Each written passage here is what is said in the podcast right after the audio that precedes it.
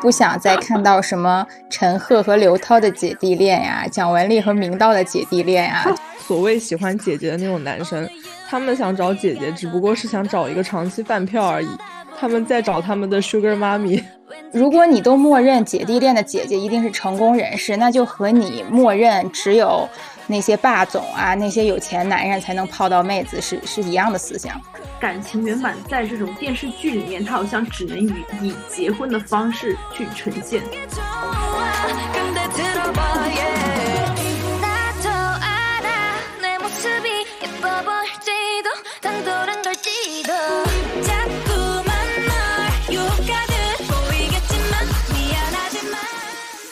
Hello，大家好，蓝莓酱和跳跳糖的第三十六期又和听众朋友们见面啦，我是 Helen。Hello，Hello，大家好，我是 Tracy。Hello，我是小兔。嗯，春天到了嘛，最近春暖花开，那众所周知又到了谈恋爱的季节。上一期 Tracy 也已经自曝已经是有家室的人了。自爆，我是什么引狼自爆？对，所以呢，这段开场白和我们今天的内容其实毫无关系，因为我们今天要聊的是一部结狗恋电视剧《爱情而已》，由吴磊和周雨彤主演。嗯，刚刚在腾讯播出完毕，我也是一口气看完了这部剧。非常尊重这个番位，吴磊、周雨彤。哦，真的吗？我就是本能的说出了啊，我我是按字数字数排名哦。笑鼠，因为我自从咱录了那一期就是王鹤棣白鹿以后，我现现在看什么我都要看一下那个番位。哎，我也是，番挺好玩的，主要是。对，是会有这个职业病，就是以后都会特别注意一下，看有什么可撕的。对，然后就给我们这个博客提供一些灵感和素材。嗯 嗯，那说回来，我们今天想讲的这部剧，嗯，想讲的原因是因为我看完了之后。我觉得还蛮贴合我自己的生活的。然后我们先从今天要聊的第一点说起吧，就是关于这部剧的选角和人设。因为之前也姐狗恋、姐弟恋这类剧已经流行了蛮长一段时间了，基本上现在每部现代电视剧里都会涉及一点点这种元素，尤其是以女性为主角的剧里都会涉及到姐弟恋这种元素。嗯，对，但是我始终都没有看到过让自己觉得很满意的对姐弟恋的呈现。嗯嗯，但是我觉得《爱情而已》这部剧让我觉得他对姐弟恋、姐狗恋的描述是非常恰当的。因为首先从选角来看，我觉得吴磊特别符合这个狗这个设定。不应该是头吗？啊，他他长得像猴啦，但是他的那种呈现出来的气质，还有当然也可能是演出来的气质，然后还有他的年龄，就是完美贴合小狼狗、小奶狗这个这个阶段嘛。嗯，笑死！就是我们开录前，小兔刚刚还在跟我们讨论，说吴磊真的贼猴啊！哎，但是就是喜欢吴磊的朋友们不要骂我们，就我们是很爱他的，我们只是一个帅气的形容。对，孙悟空是很帅的。我我我我觉得是这样，就是最开始的时候可能还是会有一点被他的这个长相会有一点影响，但其实你看进去之后就觉得他就是小狗本狗，而且我觉得官方其实也有在。有意的往这方面去靠，他微信的头像就是狗，就狗素太明显了，真的太狗了。他是那种猴中带狗，我觉得他是性格和整体呈现的那种性张力，会给人给人那种小狗狗的感觉。就比如说像《黑暗荣耀》里面那个男主，他也是 很狗的那种类型。我感觉《黑暗荣耀》里的那个更。呃，虽然说他的内心有点变态啊，但他的外形呈现出来，我觉得更奶更奶一些。吴磊是更类似于那种大型犬，但他们都有共同点，都是那种无微不至啊，然后在女主身边呢，我觉得挺好的。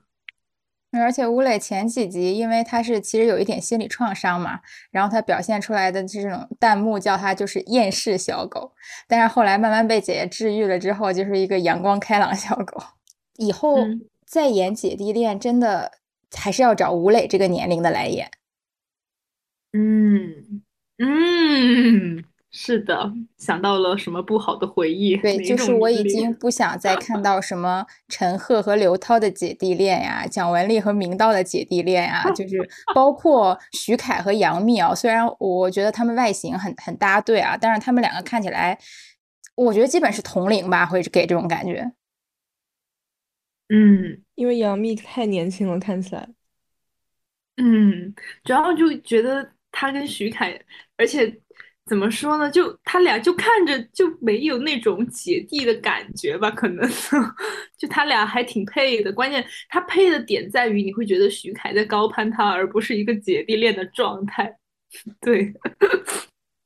那那你们觉得，就是合格的荧幕姐弟恋需要满足什么条件呢？嗯，一定得是那种很弟、很青春阳光的弟弟。它是一种精神状态，这个地它是一种青春活力的象征，而不是说，呃，跟这个女主年龄差。嗯，对，我也觉得姐弟恋并不是说只要比姐姐小就算姐弟恋，尤其是姐狗恋，男生在什么情况下能够呈现跟小狗一样的状态呢？小狗的特征是就是忠诚、善良、勇往直前，又阳光，然后又粘人。你你想象一下，你三十岁的男人会能呈现这个状态吗？四十岁的男人会呈现这个状态吗？都不可能。那并不是说，如果我是一个女生，我五十岁了，我找一个四十岁，我也可以谈结狗恋，不是的。我觉得只有，呃，十十八岁往上吧，就是大大学男大学生，或者说初入职场二十岁上下这个年龄段，还没有经过社会的毒打，也没有经过这个职场和其他。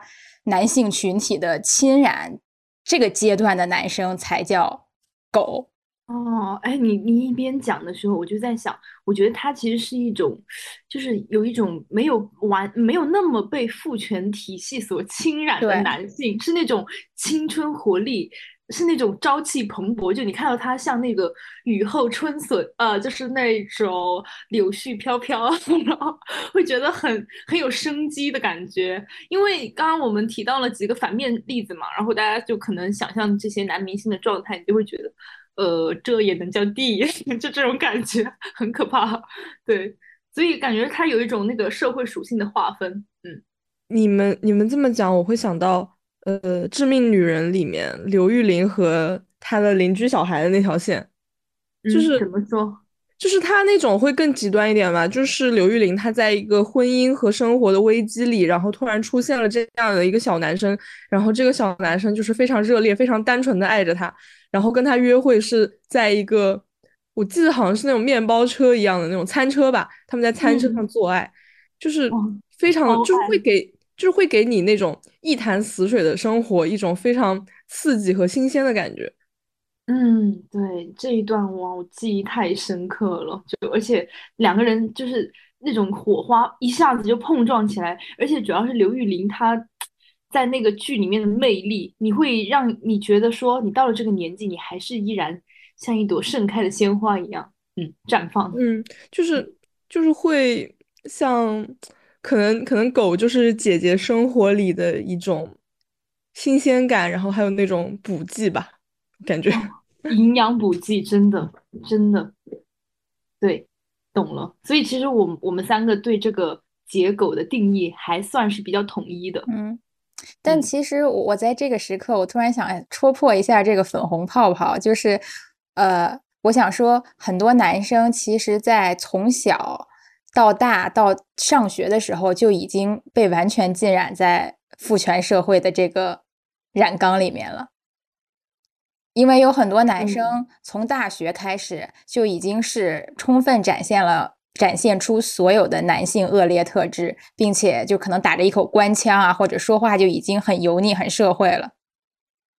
是啊，所以我们需要看电视剧啊。对，而且而且其实。就是哪怕有这种影视剧，但实际上你现实生活中，可能大部分所谓喜欢姐姐的那种男生，他们想找姐姐，只不过是想找一个长期饭票而已。他们在找他们的 Sugar Mommy，在找一个真正的可以照顾他们的妈，然后他们承包未来的下半生，呃，下半生。嗯，对。对，所以在此也是提醒一下听众朋友们，虽然我们看这个剧的时候，就是感觉周身飘满了粉红泡泡，但是在现实中一定要擦亮眼睛。主要感觉现在男性质量非常的萎靡啊，然后看到这种，哎，这种甜剧，你就会越发的怎么说呢？对男性又就是一方面，你又觉得哇。就能有吴磊这种弟弟，宋山宋三川这种人设，一方面你觉得哇，好好，世界充满爱；另一方面你又又看看身边的人，你就觉得完喽，一切都完喽。嗯，聊完了吴磊弟弟，我们再聊回一下周姐吧。周雨彤是我很喜欢的一个女演员。哎，我第一次看她的戏是她在那个呃鹿晗，当时她演的那个《重返二十岁》里面，她扮演她的一。个嚣张嚣张跋扈的学姐，就一脚把一个什么东西踢开，就很帅。当时他留一头长发，那是他应该算是他电影首秀。我当时就不知道她是谁，但是太漂亮了，然后就专门去搜了这个漂亮学姐是谁。然后后面他就越来越好，就事业还蛮好的，而且他好像时尚路线，包括他在整个这个圈内，我感觉他朋友也很多，性格贼好啊。对，对他就是性格好，然后也很有自己独特的那种风格和气质，嗯，审美也很不错。对他在这个戏里的人物设定是三十二岁，然后工作能力很好，有一定的职场资历，然后责任心强，家庭条件一般，但是就是非常的独立自强，然后整个生活被工作填满，但是。人始终在就是在职场上吧，始终在中下层这个位置徘徊的社畜一枚。他这个年龄设定和职场的背景，就会让我这种年龄层次的人很有代入感，因为跟我很贴近了已经。嗯，我！我在看他的时候，完全想到你，就是给朋友们大概说一下，就海伦姐也是一个短发漂亮美女，然后跟周雨彤。就是真的很像，我觉得还蛮像的。嗯，就我不是说长得像啊，就是那种精神状态吧。我在看到她的时候，因为她也是瘦瘦薄薄的一片嘛，然后你也是那种瘦瘦薄薄的一片，然后感觉她工作的那种风格啊，然后呃，包括我在跟你对接的时候，我就会觉得你你也是那种很理智的，所以我在看这部戏的时候，我就完全带入你。对他前面几集呈现出来那种工作状态，真的让我立刻通感，就完全可以理解他的所有情绪和反应。嗯，对，尤其我想说，之前我看的很多姐弟恋，就包括像刚才小兔提到的《致命女人》，其实姐姐的年龄段都比较偏大了。嗯嗯，而且给他们的背景设定一般都是要么是家里很有钱，要么就是那种成功职场女强人类型。比如说，你带入的形象就是什么陈数啊、刘涛呀，包括后来有前一阵看那个女士的品格，像万茜、刘敏涛这种。嗯，对你想起来都是他们。嗯嗯，他其实像是那种霸总的性转。对，我觉得还挺难受的。对对，而且这种离我们生活比较远，就说实话，我也不知道到底富婆的生活是不是这个样子，成功女强人的气势是不是这个样子。而且我相信这些演员也不知道，因为他们大概率都没有上过班儿，所以他们演起来就会给我一种非常悬浮和做作的感觉。对，所以这个剧它是很贴近我们自己的生活的，并且非常有代入感。因为而且我觉得考虑到看电视剧的这个群体，就二三就二十到三十或者三十到二十到四十吧，就这个受众群体是非常非常庞大的，特别女性。然后在看这个的时候，就很容易去代入它。嗯嗯，而且以前我看那些剧的时候，我会有一种感觉，就是我这种层次和职场背景的人。不配谈姐弟恋，因为我还没有什么身家过过千万、身家过亿之类的。对，但是爱情而已就有点打破这个观念，因为周姐在这个剧里其实表，你看她后面给呃宋三川支付那个垫付那个医药费，其实花了十几万嘛。剧里还说她是有跟自己的妈妈借一些钱，虽然我觉得如果这个人工作。嗯，工作年头可能大概五六年以上的话，有一些存款其实更稍微更合理一点，但是也有可能现在大家都比较比较享受生活嘛，比较月月光，也有可能就是没没有存款，但是他这个生活境遇和财力财力水平一下子就更贴近我了。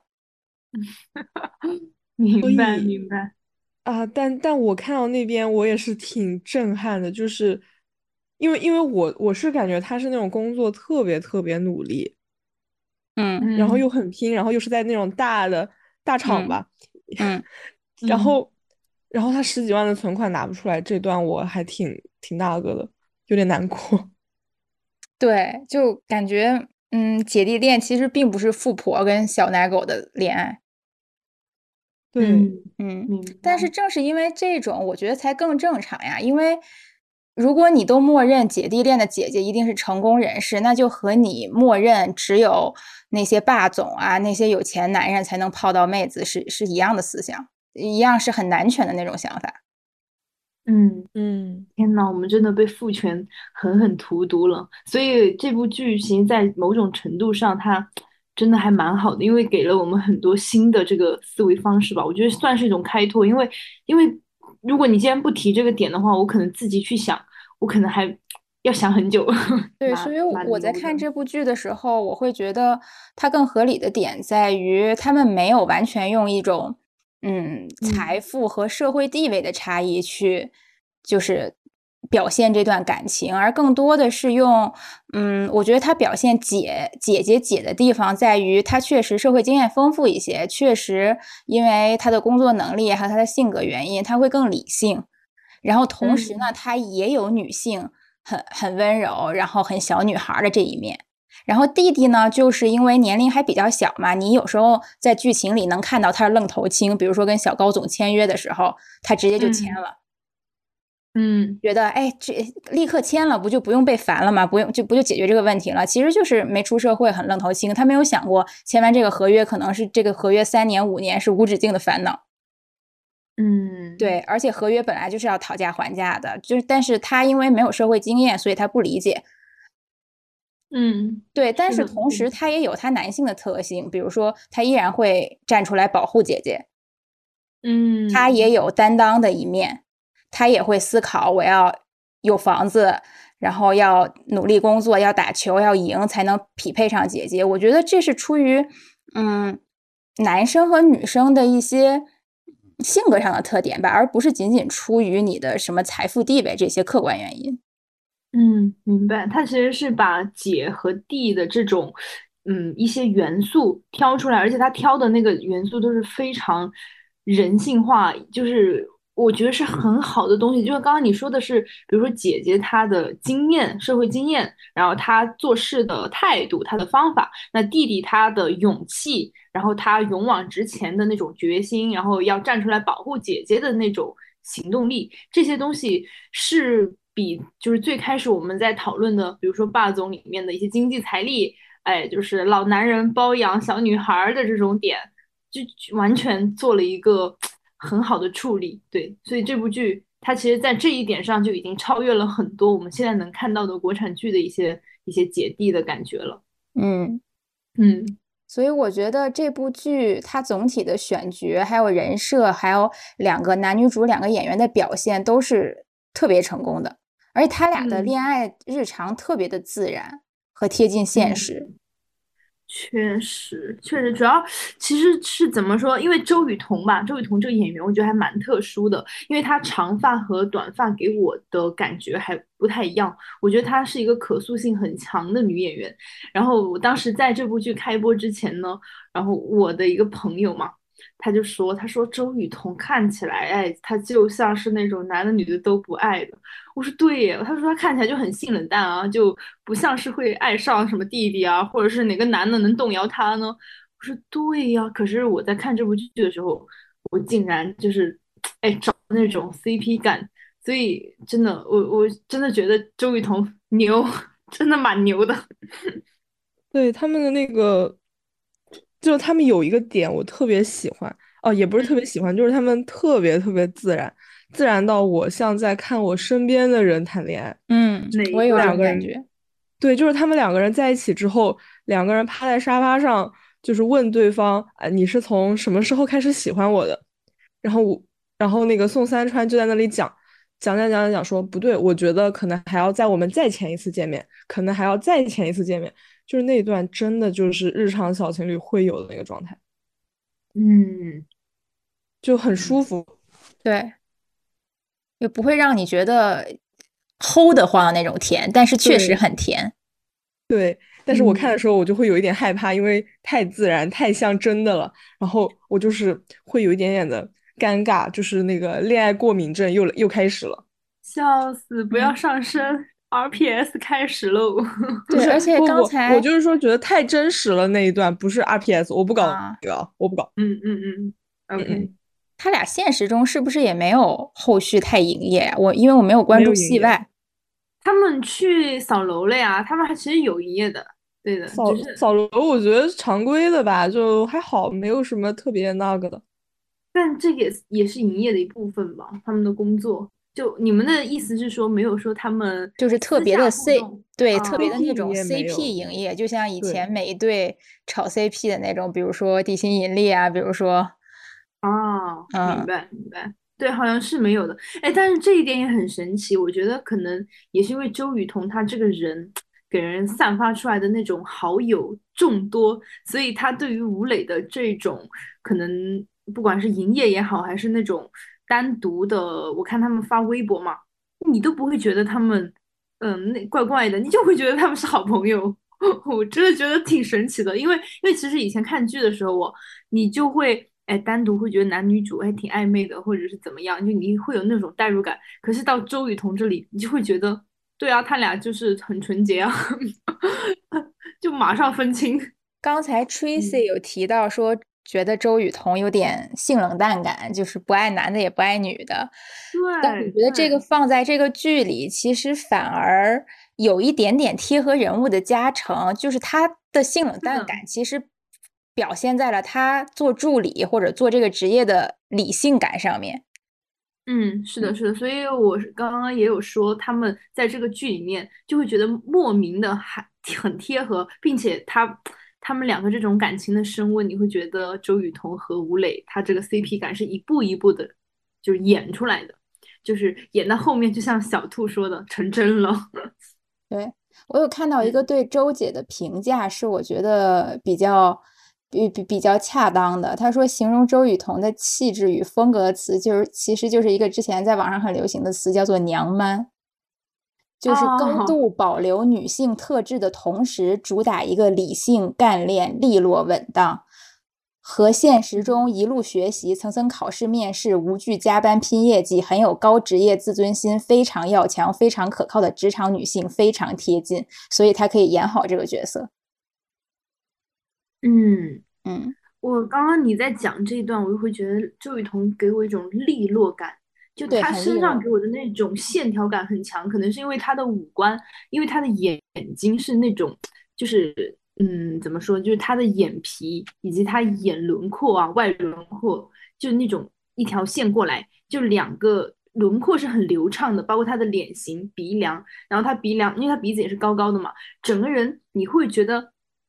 很干净，就是你头也不回的往前甩的那种感觉，他不会给你一种，嗯，棱角很过或者是比较圆钝，它就是很流畅。然后再加上刚刚你说的，它那种，哎，不管是短发也好，还还是那种，嗯，体现女性气质又突出，哎，男性的那种干净，真的在她身上还挺贴切的。我目前没有想到，就是说内娱这种气质，第二个女演员，我可能还想不到。嗯，对，蛮蛮牛的，因为她就那种薄薄的一片嘛，嗯，整个身形也是很少年感，嗯。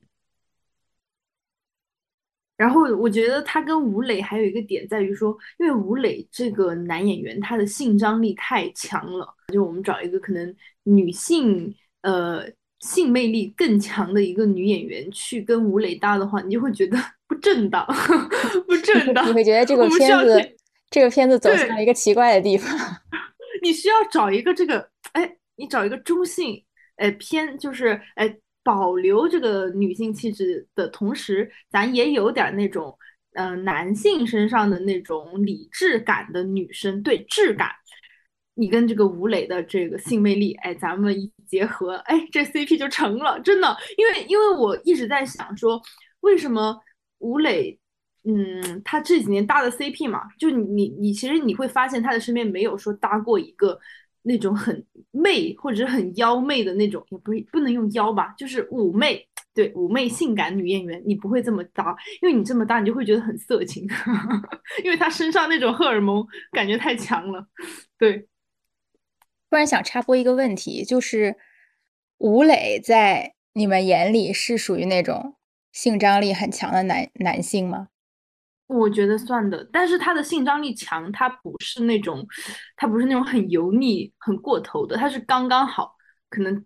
就不会很那种臭臭的，因为你知道，如果性张力太强，就会觉得它有就有那个汗臭，有一股油黏子味儿。但对，但我不行哎，就是嗯，就是吴磊，我觉得从小看到大，虽然我们我跟他一个年龄同龄，但是我还是觉得从小看到大，呃，会有心动，但是看到那些就是非常。炫耀自己性张力的那些那些情节，我会感觉有点害怕。但是因为你从小看到大，是因为你还把他当成一个小孩儿。对对，人家就是会有一种怎么突然就长大了呢那种感觉。但其实，嗯，然后但但其实去年他那个《星汉灿烂》，我看的时候我还我还我还蛮磕得下去的。可能那个是古装吧，就感觉会有弊一点。可能今年到现代戏，反而就觉得可能有点太贴现实了，就有点受不了。对，哎，真的，你看吴磊的 CP，像你看赵露思，赵露思也是那种很干净，然后比较清爽挂的，就她身上其实那种妩媚的、成熟的，或者是那种女性特别特别女性的那种气质，就性感的那种味道是很淡很淡的。就因因为我觉得吴磊他完全不能跟这种这种类型的女生搭。然后你看像迪丽热巴，虽然我们说迪丽热巴很妩媚，但她在《长歌行》里面那个妆造是完全是那种纯男性化的，所以他们两个也挺搭的。其实迪丽热巴也不妩媚，迪丽热巴长得蛮硬朗的。对，硬朗就没有，因为因为我我说的那种妩媚可能是她走红毯那种造型嘛，就如果说是那种的话，就可能跟吴磊搭起来就会不太那个。对，但我确实，他最热的 C 吴磊最热的 CP 应该就是去年《星汉灿烂》和赵露思的 CP，不管是戏里还是戏外，都是他最热的一对 CP。而且我挺喜欢看《星汉灿烂》的，我从头追到了尾，但我反而没有磕到这对 CP。嗯，明白。因为因为这一部我没有看完，所以我没有发言权。嗯，我很喜欢这部剧的剧情。我也很喜欢啊，我我可能更喜欢女主一一点，女主那个设定和剧情一点。我对我对男主的这个角色就没有太大的感受，也没有戳中我的地方。明白，嗯，也就没有磕到 CP。《长歌行》我也是没有全看完，但是看了一部分，然后磕到了副 CP，没有磕到主 CP。没关系，你终究还是逃不过，你三顾茅庐也也顾到了他头上。我其实觉得他。我刚刚突然想起来，他有一部现代现代戏，我觉得还挺好的。那个他和张子枫演的《盛夏未来》。哦，我知道，我知道，我看我，但是我没有看完，就嗯嗯。那 是那是那是电影啊。我知道啊，就很我觉得挺难，我觉得很难看，所以我没看完。但我知道他讲了什么。啊，我觉得还挺好看的。然后他。他在里面就是搞纯爱嘛，然后搞到最后发现就是吴磊的那个角色是个 gay。我知道了，我喜欢 gay。啊？让我回来。gay 吗？他们不是亲亲了吗？他，你根本就没有认真看电影吧？他他最后亲他是因为就是呃，我知道你喜欢我，但是很抱歉我不能喜欢你。他的那个接吻更像是一种道歉。对啊，因为我因为我看这个我没看完，我确实是没看完，我承认，因为我真的磕不到，我觉得他俩像兄弟，笑死。可能因为可能因为张子枫，就是张子枫他在里面就像那种老师好学生吧。嗯嗯，他在哪都像吧。嗯，我同意 Tracy 的观点。对啊，他不管在哪里，他不都是吗？所以网网络上不是还因为他抽烟什么接受不了啊，然后接受不了他谈恋爱啊，因为他就是太乖了。好吧，因为张子枫在我这里确实是一个嗯毫无性张力的女演员。我觉得张子枫和彭昱畅是两个男女演员，毫无性张力。对，所以他们两个演那个《快把我哥带走》演贼好啊。这个东西跟演技其实也没有特大关系，他们俩就是没有性张力而已。但是吴磊和张子枫这部电影我毫无印象，这这是主流院院线上过的电影吗？上过啊，陈正道的。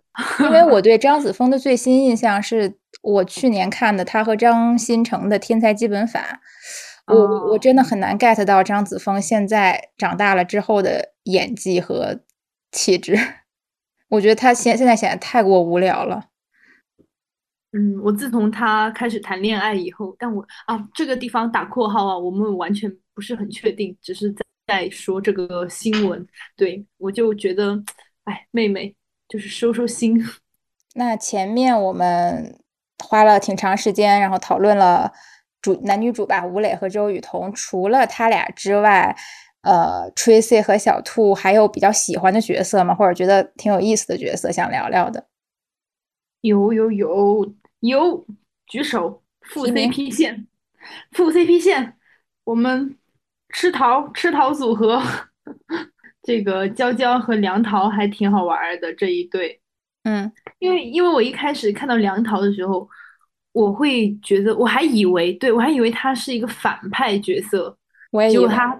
对他演到大概就中段吧，哎，发现这个女孩还挺好的，就是一个非常非常正的一个三观，嗯，还挺喜欢的。而且她整个人人设很还蛮可爱的，你越看到后面越觉得她展现出了自己的那种另外一个性格吧，因为她跟周雨彤她们两个是完全不一样的这个女性形象，但是她们都可能在。面临着自己不同的困境，因为因为我有一个同母异父的姐姐，所以说我嗯，她跟这个就我跟她或者说是就这种姐妹的情感，我还蛮能 get 到的。嗯，蒋娇娇和梁桃他们两个是整部剧里面转变特别大的两个人。怎么说？因为你看他们刚出场的样子，蒋娇娇就是那种，她嘴上说自己很爱网球，但是呢又打不出成绩这样一个二世祖。然后梁桃给你的感觉就是，她就是去蹭各种各样的东西，然后去博得自己的流量。嗯，他们是两个这样的一个形象。然后后来就你慢慢的发展，你就会发现，呃，梁桃她想去做网红，但是这一条路其实行不通。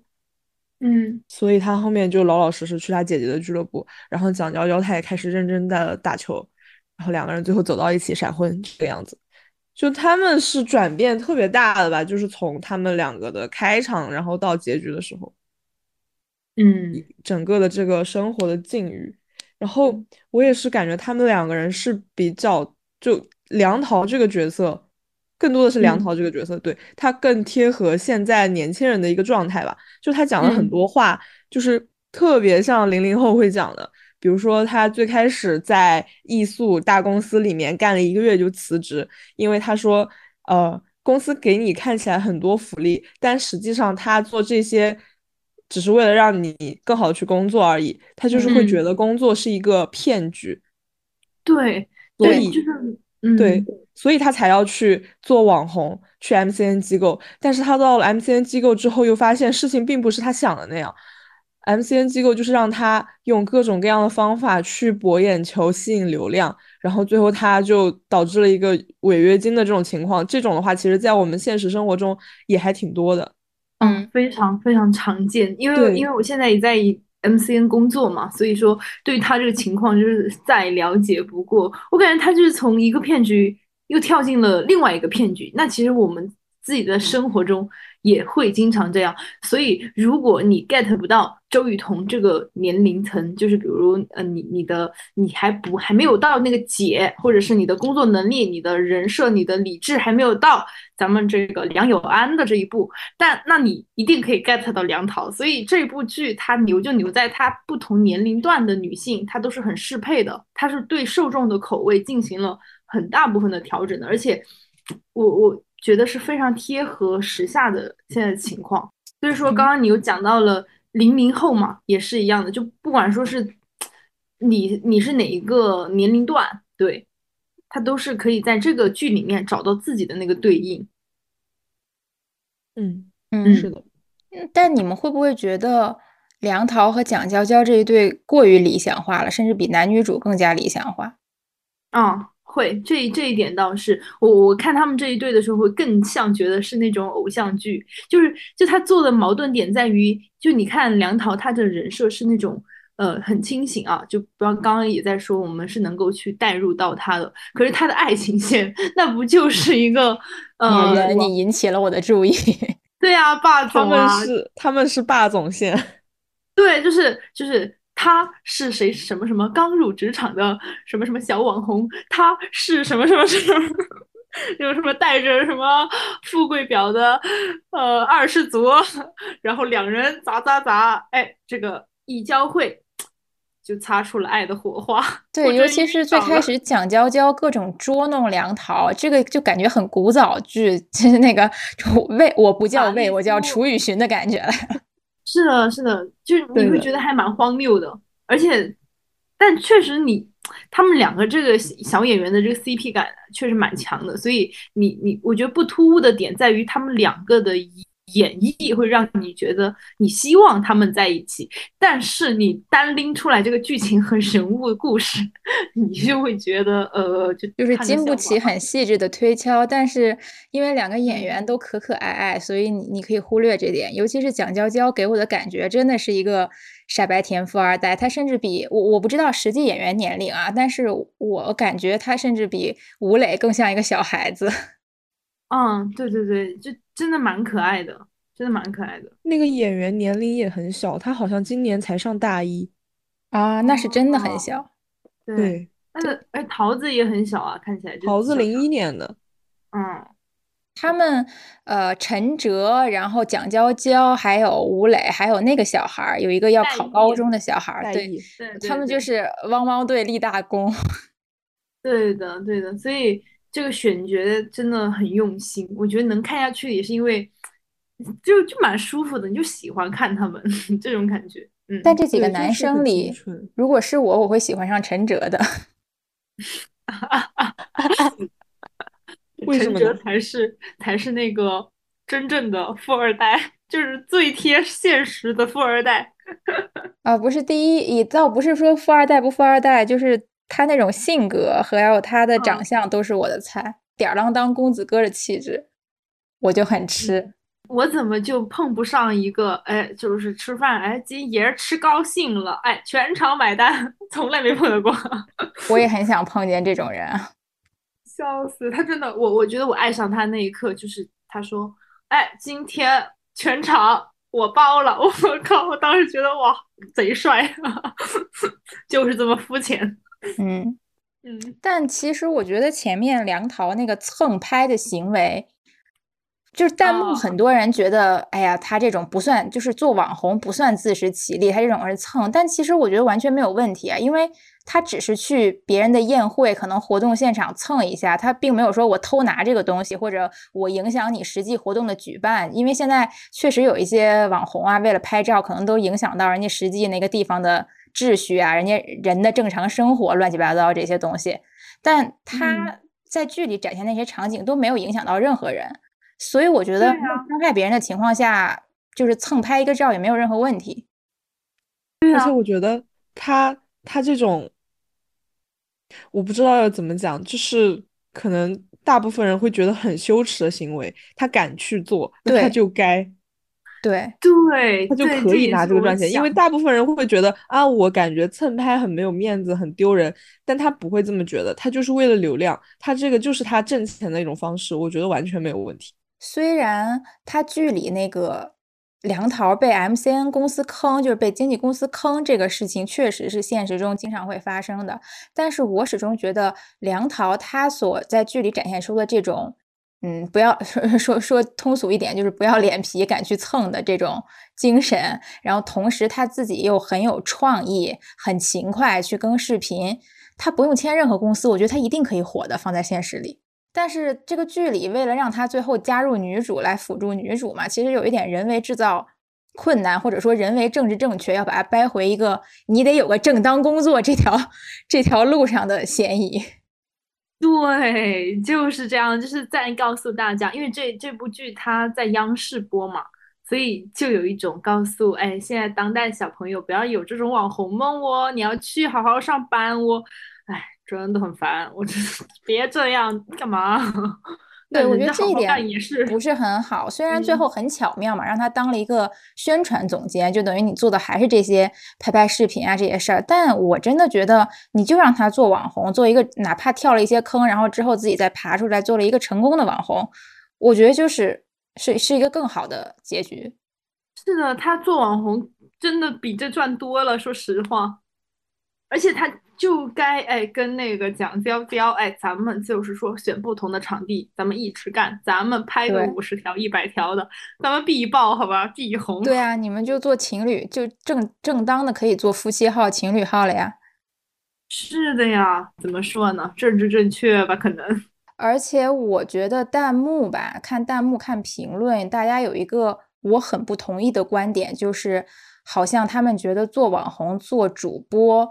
就不是一个自食其力的路子，但我觉得怎么不是呢？我拍的每一条视频，我在镜头前直播三个小时，你别管我是睡觉也好，我是吃东西也好，我是跳舞也好，还是我在这儿哔哔哔哔哔一直说话也好，我都是在付出我的劳动。那你愿意给我打赏，是因为你从我这里拿走了情绪价值，你肯定你看我觉得快乐了，你才给我。打钱对不对？这种就是你情我愿的事情，你凭什么觉得我这个就不是自食其力的工作呢？我们极端一点，我就是在镜头前跳擦边舞，有一堆大哥来给我打赏，那怎么了呢？大哥，你们不是很快乐吗？你既然你的眼睛看到了，你得到了快乐，我在这边哼哧哼哧跳，你就应该给我打钱。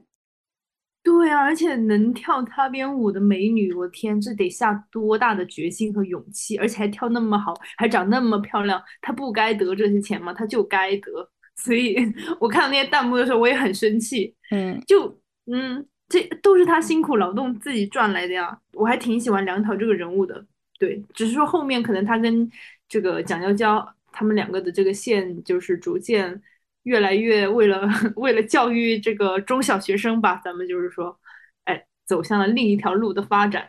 对，最后有一点让他俩都有了一个很正的工作，然后蒋娇娇是认真打球去了，然后两个人又正式结婚了。这么早结婚，我当时真的是有点子疑问在脑子里。为了为了催婚催育，就是不顾一切代价。富二代变成傻白甜网红，哎，咱们去做这个宣传主主那个总监，对对对，就是很符合现在嗯主流和官方对年轻人的要求吧。嗯嗯嗯，对，确实。而且而且关于他们这个结婚，其实我比较在意的不是说他们现在这个年龄结婚，我觉得这么快结婚让我不能接受。嗯。就是就是闪婚非常的，主要他们的感情很很弱呀。就你不不能说你就是一来二去的一个捉弄，前面你都还在气鼓鼓的，然后还是呃，包括看到快二十集了，两个人才加微信，然后突然到三十集就结婚了，就真的让我嗯，对的，他就很像那种呃，现在不是广电要求拍四十集嘛。我们慢慢拍，拍到三十集，发现，哎呀，我靠，时间好像不太够了，赶紧让他们两个结个婚，应付一下，这种感觉。嗯，对，对，所以也感觉是剧情 bug。嗯，因为刚才我们讲到，呃，那两个闪婚的年轻人嘛，其实我又想到梁永安的妈妈这个角色，就是这个妈妈角色其实还挺特别的，因为我们很多看到的都是这种。事业有成的女性，然后父母催婚的场景。但实际上，你去看前面她妈妈刚出场的时候，你会发现她妈妈其实不想让她结婚，甚至不想让她谈恋爱，因为觉得就是结婚就是祸害。我们后来发现，呃，她妈妈这么讲，其实是因为，呃，梁友安自己曾经因为自己过去的感情影响到了自己的学业，包括他妈妈的婚姻也是很失败的婚姻，所以他妈妈才会讲出来这种话。但是我确实是感觉是第一次在荧幕上看到会讲这种话的妈妈，还挺震撼的。嗯嗯，确实，确实，而且他妈妈前面非常坚决，就是用那种。嗯，就你不要结婚，我跟你说，这个婚姻就是怎么怎么样。就你作为这种教育的场景，我真的惊呆了。我第一次看到这种妈妈的时候，但后面啊，我我其实是有有想过的，就他是不是也许做了一个小铺垫，结果没想到，果然就是这样，你还是得结婚。哎，你看吧，前面哎都是妈妈错了，妈妈不应该这么说你，你就该结，好吧？对。他妈妈的这种性格反而就是在后面设置障碍，就是宋三川这么好的男孩，你妈妈为什么会不同意呢？因为他前面铺垫了这些，所以后面才有他妈妈为难宋三川的那些东西。对，所以他妈妈其实不是说真心的想要给我们展现这种荧幕形象，他只是作为了一个剧情需要的阻力，跟他做一个对抗。对，所以我就还蛮蛮不爽的，因为其实他讲的那个话真的是警示名言，我感觉。但是真的，但是在这个剧里面，这种话最后还是被当做一个反面来呈现的，主要感觉贼工具啊，就。纯就是一个纯陷阱，就前面就编剧他好像在展现他的技巧，然后给你挖一个坑，然后到最后把那个坑给你埋上，他就是一个顺利的让你觉得这个剧哎有这个跌宕起伏的一个点，而不是说他真的有这样的妈妈。但是其实如果说你就做这么一个鲜活的角色，你从头到尾他就是说哎咱们就是别结，女儿我支持你哇。绝绝对会大快人心，但看到后面那个反转就会挺难过的，挺难受的，对，挺难受的。嗯，但是因为是宋三川，就是因为他的人设已经完美成这样了，然后我们也知道现实里面不会有这样的人，嗯，那就还好。嗯嗯，那讲完了他的妈妈，我想我下一对喜欢的 CP 是教练和闺蜜成人组，我称之为成人 CP。成人组，对，因为主 CP 周姐和吴磊是姐弟嘛，姐狗；梁桃和蒋娇娇那对是小孩子谈恋爱，嗯，甜甜蜜蜜。但是教练和闺蜜这对就真的是一个是都是离过婚的人嘛，等于都是二婚。两个人就完完全全是成年人恋爱的那种状态，因为到最后几集的时候是蒋娇娇还是谁，我有点忘记了，说了一句说教练花了两年时间才来拿下了罗念，当时他们都觉得这个速度太慢了，怎么可怎么可能呢？就太畏畏缩缩了。但是我当时想的是，这个其实才是离过婚的成年人的正常状态，嗯，他是不可能有结狗，还有蒋娇娇和梁桃那种。好，我们今天爱上了，我们明天结婚这种冲劲儿的，嗯，明白，因为他们互相考虑的东西确实对，包括简单的社会罗念还带着个孩子，嗯，明白，对他们肯定要进行诸多的考察和试探以及适应的过程，尤其是作为一个带着孩子的女性，你还要观察这个男人对你的孩子是怎么样的。笑死！我突然想到高启强，大嫂对他的观察就是高启强去接他儿子。真的，我觉得但凡带孩子的女性都会把这点放在第一位。嗯，这是确实，真的是母性无法避免的东西。嗯，确实，而且他们两个那种那种小摩擦，我觉得还挺挺好玩的，因为他们在。剧里面的互动，比如说，哎，整个场景就大家一起吃饭的时候啊，罗念他跟成员们去讲说，哎，这个食物我们每天要摄入六种营养元素，怎么怎么样哈。讲完了之后，就是没有人，嗯，没有人甩他，没有人鸟他，哎，这个时候教练还踢了他旁边的那个助理一脚，我觉得很可爱。然后我就看到女主在旁边偷笑。就这种小小的细节，我还挺喜欢的。他做的这个处理还蛮好的，对，所以这一对的那个 CP 感也挺也挺奇奇妙的。主要我觉得他们两个可能选角吧，就是长相，哎，也挺搭对的。嗯，他们两个其实剧情琢磨不多，但是我觉得导演也是有用心设计的。比如说教练这个人物，一开始我很讨厌他，因为就是臭脸教练，就是挺装逼的，然后还酗酒。对，就踩中了所有雷区。但是后来他的故事稍稍发展出来，我发现很神奇的一点是，我很少在电视上看到男性被女性 PUA 这种剧情展现。对，因为他的前期就是出现了很短的一下，但是就表现出他会直他的前期就直接对教练说：“你知道吧？就是他之前带废过一个好苗子，你就是一个失败的人，什么好的孩子到了你手里都会被带废的。”这就是一个很很难有电视上会表现出一个被女性打压的男性角色，而且闺蜜这个角色，虽然我觉得她有点工具人，但是她跟呃女主每次的聊天场景都让我觉得，嗯，就是我想要的闺蜜场景。对，说到这个，我必须要大讲特讲，我真的非常非常喜欢她们两个的那种轻松活泼的。呃，姐妹情谊吧，算是，因为其实你会发现每一段剧情过后啊，比如说女主她跟男主哎呈现了一段互动之后，她回到家里，然后她就会跟闺蜜进行一段聊天，然后你会发现她她们两个在家里面的那种互动，讲的一些东西都还蛮蛮蛮好的，而且很日常。然后在这种日常的氛围中，你完全可以带入到自己，比如说我因为我记几个嘛，就是第一个第一个场景。就他们两个在厨房，然后当时，嗯，闺蜜就跟她聊说，你有没有就是什么喜欢？那个时候女主应该是还没有对男主动心的阶段，比较前前几集，应该是前五集吧。就在她就说什么，嗯，出现的这个人，你会给他放置顶，你想他会笑，你看到他的消息，咧嘴咧到耳根，就是虽然啊，我们就是说看一部这种，呃，爱情剧，你可能会觉得讲这些东西挺那个的，可是。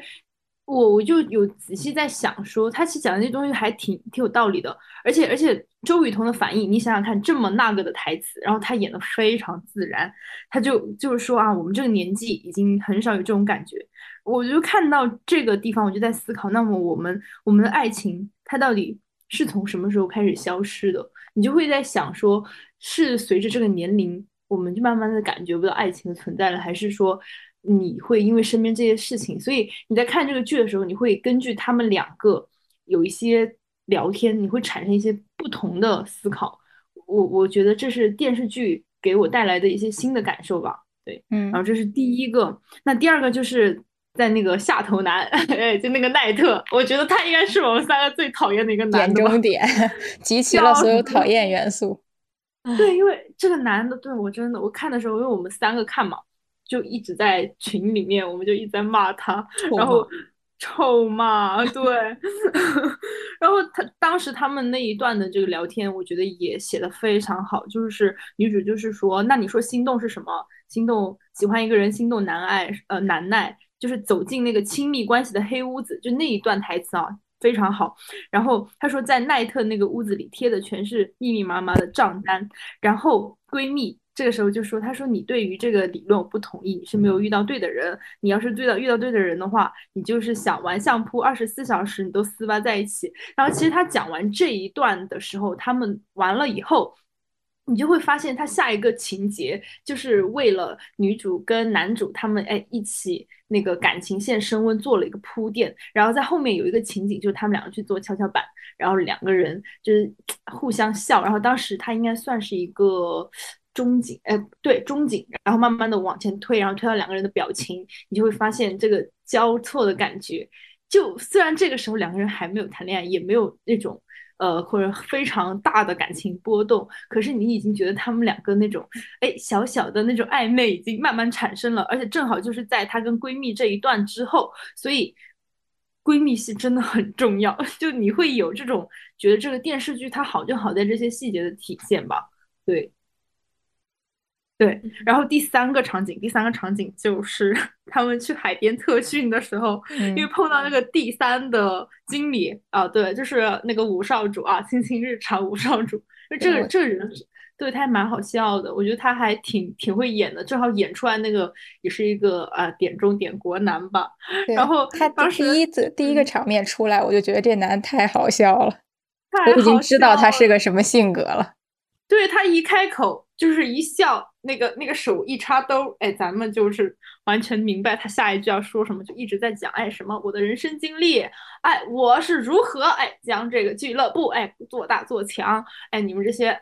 听我来说，哎，我还没说完呢，怎么怎么着？然后我就当时她跟那个闺蜜吐槽的时候，我觉得特别好笑。后面她就说，她说一个男的夸，呃，一个男的就是会对你夸夸夸夸其谈。然后如果是两个男的，他们两个可能就互相较量。那如果是三个男的，三个男的就会说互相吹捧，就好像你最牛，你最怎么讲？我觉得太点了。就你，她主要是通过跟闺蜜的这个聊天去讲这些。那我觉得作为女性观众来讲。你就看得很爽啊，你就 真的很开心。所以，所以刚刚你说，就虽然闺蜜这个人物哈，她可能确实有一点点的呃削微的工具，但她她工具的很好啊，她可以把这些我们想要的剧情或者是整整体的这个这个这个感感受给你往上推，非常非常非常好，我很喜欢。两个男的互 相较量，不就是前男友和吴磊立领的立领子的较量吗？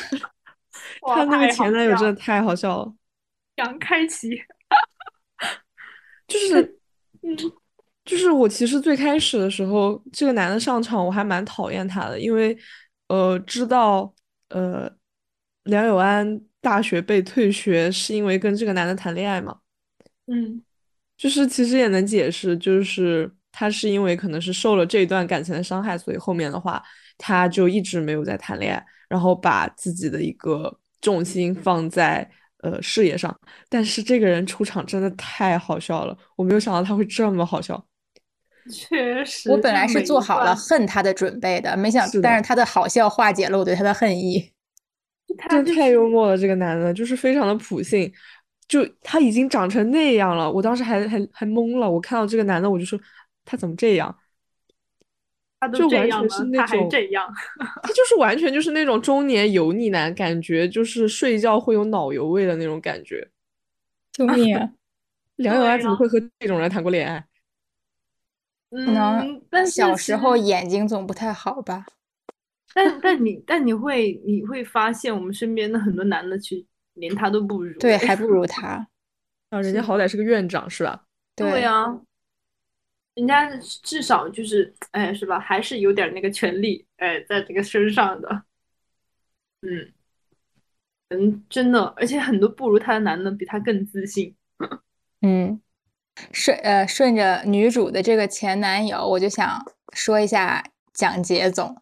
我我其实想先听一下你们两个对蒋杰总的感受是什么样子的，因为因为我。没有完，我还没看完，我才看到二十二十六、二十五集。然后前面对于蒋捷的整个塑造吧，我我就是觉得他是那种目中无人的、很自私的男的。对他其实也算是典型中的典型，但他可能比就是他跟前面咱们提到的，比如说杨开齐这种搞笑，哎哎，真的是纯 烦的这种，然后还有奈特那种。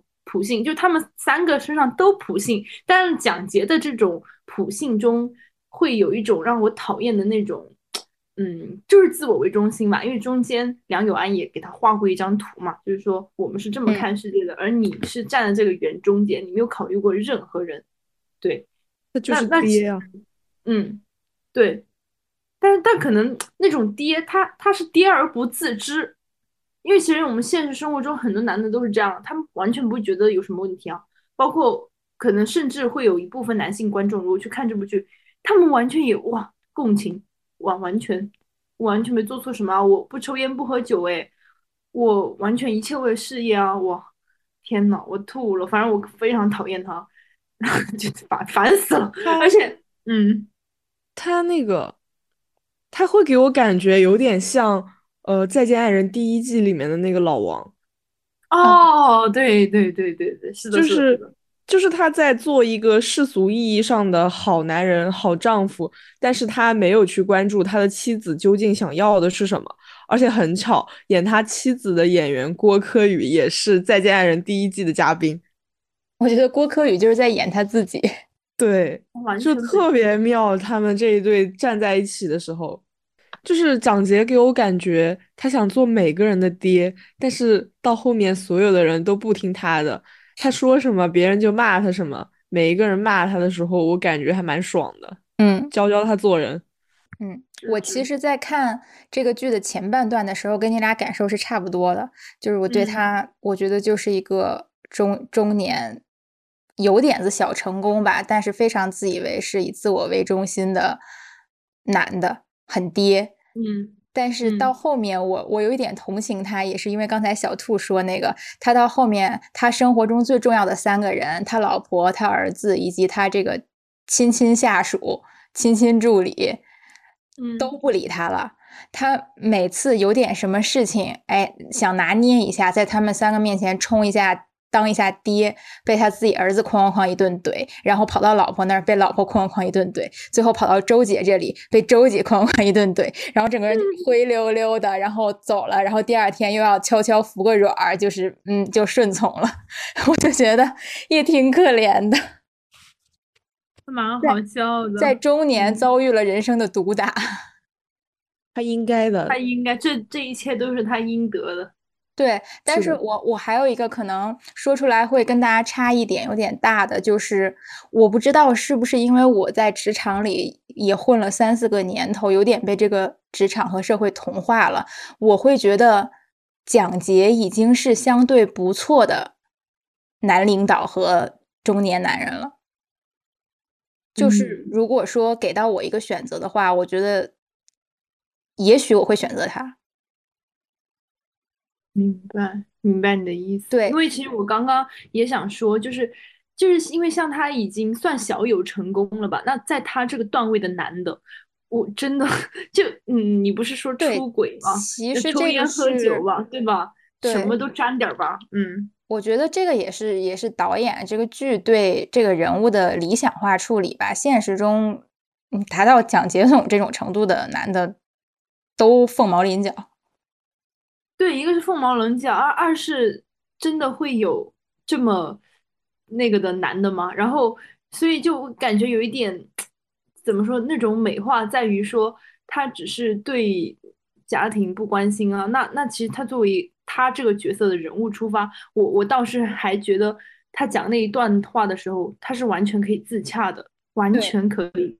对，所以我到后面反而是理解他的，因为首先从职场的角度讲，我觉得蒋杰总和小高总本质上他们都没有做出，嗯，就是他们的所有行为，哪怕是令人讨厌的行为，也只是因为我们是站在女主视角。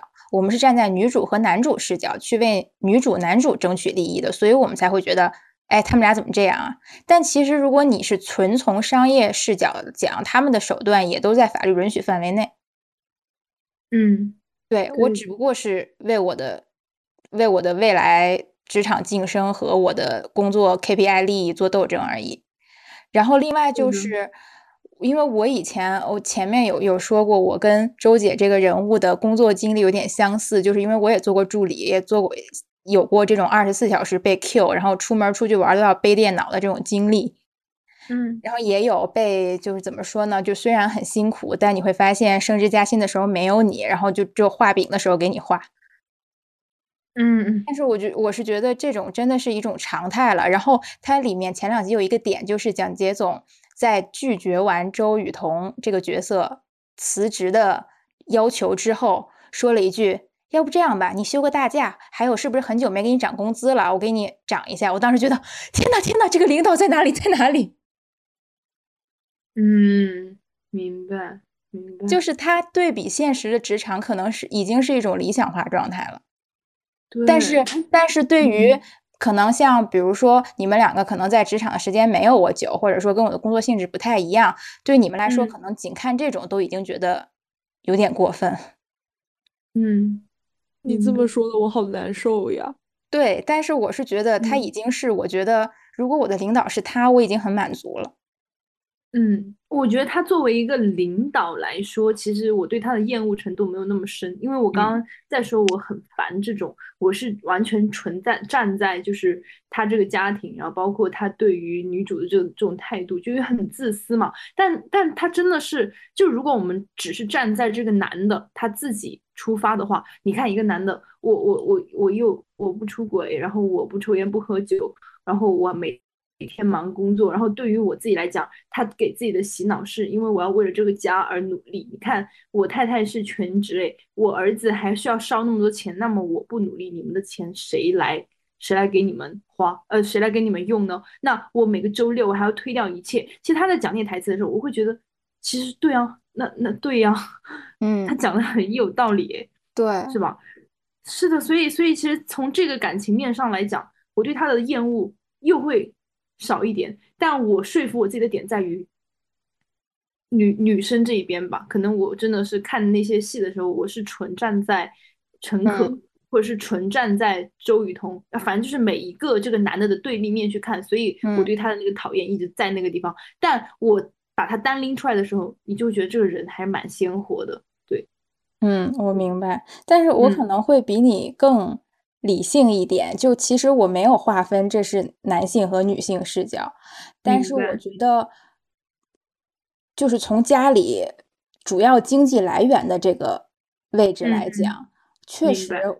不要说像蒋杰总供着这么大一座房子，供着自己儿子学网球，供着自己老婆去画画，什么研究做菜、茶道这些东西，就比如说我没挣多少钱，我一周下来周末。我也很累，我也想躺着一动不动。嗯，我可能也没有心切。如果说我我有时候甚至在想，可能我有时候我朋友约我，或者有时候假如或者我在谈恋爱的话，我男朋友约我去干什么，我可能真的都不想动，也不想说话，也不想回信息。对，而且而且他们在后面那个财产分割的时候，我觉得他已经做的很好，光明磊落，而且他真的他是真的没有出轨。对啊，所以。哎，这一点也很难得，就对我会觉得已经是非常理想化了。对理想状态和现实之间，你确实可能随着年龄的增长，随着你社会阅历的增长，你你会有一点动摇。我觉得是。对，主要是我我还有一个很难受的点在于说，他已经这么理想化了，他还是这么的讨人厌。那那你看现实生活中的男的，大部分你说他，我觉得。够到他百分之十可能都没有，但是会把他所有的讨厌全部都集中在自己的身上。对，嗯嗯，就是刚刚我们大概，我觉得基本是分析了所有这个戏里的主要人物了。嗯嗯嗯。那到最后的话，我其实有一些小小的观点想要讨论。第一个就是，嗯。我看到了一些正面意见和负面意见。正面意见呢，可能就是像我这样很喜欢这部剧，一口气看完的；还有一些负面意见是觉得这个戏有点过于的扁平化，过于的政治正确，然后而显得无聊，看不下去。嗯，同意，同意。我呀，我会，我会站在那个看不下去的这个点。这也就是我为什么只看到了二十五集。啊，那小兔呢？我觉得他挺无聊的，嗯呃，虽然他，但我觉得他和普通的恋爱戏有一点不一样，因为他在梁友安加入那个俱乐部开始，他的走向有一点点像那种运动番。啊啊，热血运动番，对他就是把这个重点放在了呃这些球员和俱乐部的成长上面，就是他们去打比赛啊，怎么怎么样。我甚至觉得他们的比赛画面拍的比那个中国乒乓像这种的这种体育片拍的要好。此处进行一些拉踩啊，对，进行一些拉踩，因为因为没办法，就是呃，因为因为我其实我对运动电影看的也不是很多，可能想到比较比较就是拍的一般的就是中国乒乓吧，因为它因为我觉得其实运动戏很难拍，尤其是比赛。因为它就是很考验你的一个镜头的一个功力嘛，然后中国乒乓它就只会用一些高速镜头，然后就比起来的话，甚至可能爱情而已的，就这个镜头丰富程度都要比它好。嗯，明白。但是但是但是问题就是他在做了这样子的尝试之后，最终还是要去回归到呃爱情上面。但这个元素的话，我觉得还是挺不错的。只不过可能它最后呈现的还是会有一点略显平淡吧。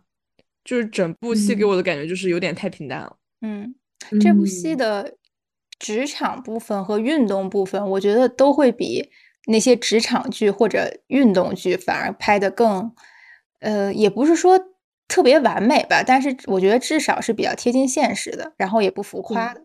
对，嗯，是的，嗯，对我其实看每一次啊，我我看到运动部分或者是爱那个职场部分的时候。我都觉得拍的很好，但是呢，这部剧它的名字叫《爱情而已》，你能懂吗？是的，是的。他一直在强调的一个点，就是要讲我们之间的爱情，我就会觉得蛮难受的吧。那其实你明明其他的拍的很好诶，你可以专门去升华一下。就甚至他，因为因为之前吴磊他十五岁的时候有拍过那个《旋风少女》嘛，那其实《旋风少女》，我我我自己会觉得哈，它算是一部比较典型的。运动番吧，因为它里面一直在各种打、各种比、各种比赛，然后其实穿插的那种感情线才是一些细枝末节。那那很明显啊，爱情而已的这些元素，然后运动的东西都会比《旋风少女》好看，以及刚刚小兔也说了，它甚至比中国乒乓还好看。那你把这部分再优化一下，它就是一部很完美的剧了。但是它叫爱情而已，它最后三对都结婚。但就是不舒服，但是但是是因为她毕竟还是以梁友安为中心，我觉得是一个她的一个女性成长剧吧。嗯，对她她也没成长啊，她完全也没成。你看她后面，她后面直接都对吧？呃，嗯，哦，我知道后面的那个，但是其实就是整个过程里面，其实我是觉得他会有那种身份和心态上的一个转变，是另一种突破吧。他其实后面事业上也还成功的呀，是，嗯，但是他最终他的他的落脚点在于结婚，对他本来之前事业是可以发展的更好的，但是呢，这部剧它的走向就是他为了结婚就放弃了他自己的事业，然后还把俱乐部给他妹，所以这一点是让我非常难受的，所以又到了。我认为这部剧最大的一个雷点就是，其实它算是一种主流主流媒体对对于这种女生的催婚催育吧。它是在央视播出，对，它在央视播出，也就意味着它的受众群体是非常庞大的。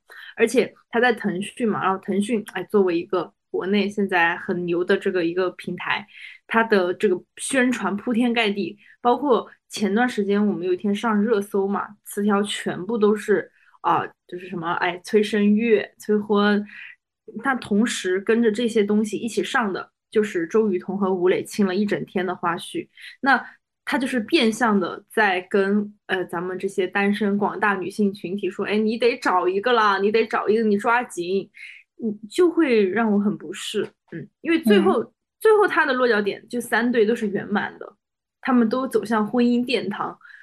那这个这种思想。就我我不论怎么说吧，就是你感情圆满，你就会觉得感情圆满在这种电视剧里面，它好像只能以以结婚的方式去呈现，好像所有的这种结局都是你要结婚走走入婚姻殿堂才算是 happy ending。可是现实对于我们来说，婚姻才是嗯那个噩梦开始啊，就真的很吓人。对，嗯，其实我觉得他们这几对的感情。都演到就是确认这种感情关系就已经可以了，没必要最后一定要点出我们就是必须结婚了这个这个。对对，因为其实你点到为止，就就我们大家能看出来他们的这种互相互的信任、互相的支持，或者是精神上的救赎，这一些一切都可以表示一种圆满，而不是一定要结这个婚。嗯，对，所以这种这嗯这种媒体的支持宣传让我很不适。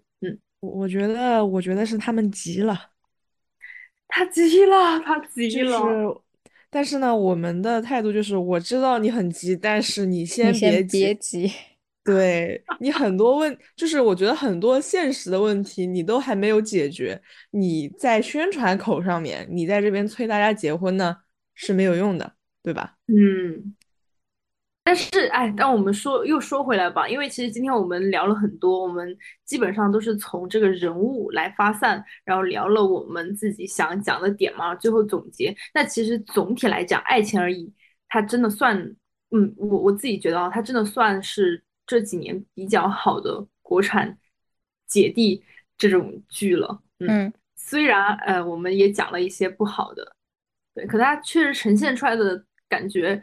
是很不错的，因为这个时候我我对最后嘛，最后我就还想再讲一下，就是对标的这几年国内的一些剧跟它的一些不同吧，就是像比如说那个《下一站幸福》，嗯，对，因为比较红嘛，就是宋凡兴还有袁宋他们两个这一对，然后包括《赤道》里面的呃就金城王安宇，然后呢还有呃秦岚王子异，然后这这些是。最近比较红的这几对 CP 吧，然后你会发现，好像都没有这一部给我们的那种感觉强烈，因为确实，它的这个结构，包括我们又回到我们前面讲的那个精神状态，这一部明显是最强烈的。那然后倒过来排序的话，就是其实金城王安宇那一对，我觉得是不是因为加了运动元素？对。然后还有就是加了那个大学生的元素在里面，会会会好一点。对，当时播出的效果也也不错。是的，是的，因为他你会发现王安宇他这个他也是运动员，嗯，他也是大学生，然后跟吴磊这个也是很像，他也是那种有一点运动番的感觉。因为这一部我我也是看看到了快二十集，也没有看完，我会觉得说，嗯，就是需要一些精气神的。狗感 才能让我们支撑把这个姐弟剧看下去，所以我想，就是大家以后选狗这个 演员的时候，感觉我们好像在骂人，但其实小狗是世界上这个是地球没有小狗还会转吗？强撑罢了，强撑罢了，这个世界不能没有狗。对，所以在选小奶狗、小狼狗这个演员的时候，你真的要看气质，不要只是看年龄。而且对这个人物的设计也很重要。是的，嗯，是的，嗯，也希望不要再出现那些鬼迷日眼的油腻女霸总了。谢谢，我谢谢你。真的不行。嗯嗯，好的，就是大家想到了想到了一些一些精彩的画面，咱们就自己消化吧，就别在这说了。嗯 嗯。好吧，那我们今天其实聊的也差不多了，希望大家看电视剧，哎，看啥都看得开心。嗯嗯，那我们今天差不多就到这里。嗯，好，拜拜，拜拜，休息拜拜，希望大家都可以收获甜甜的恋爱。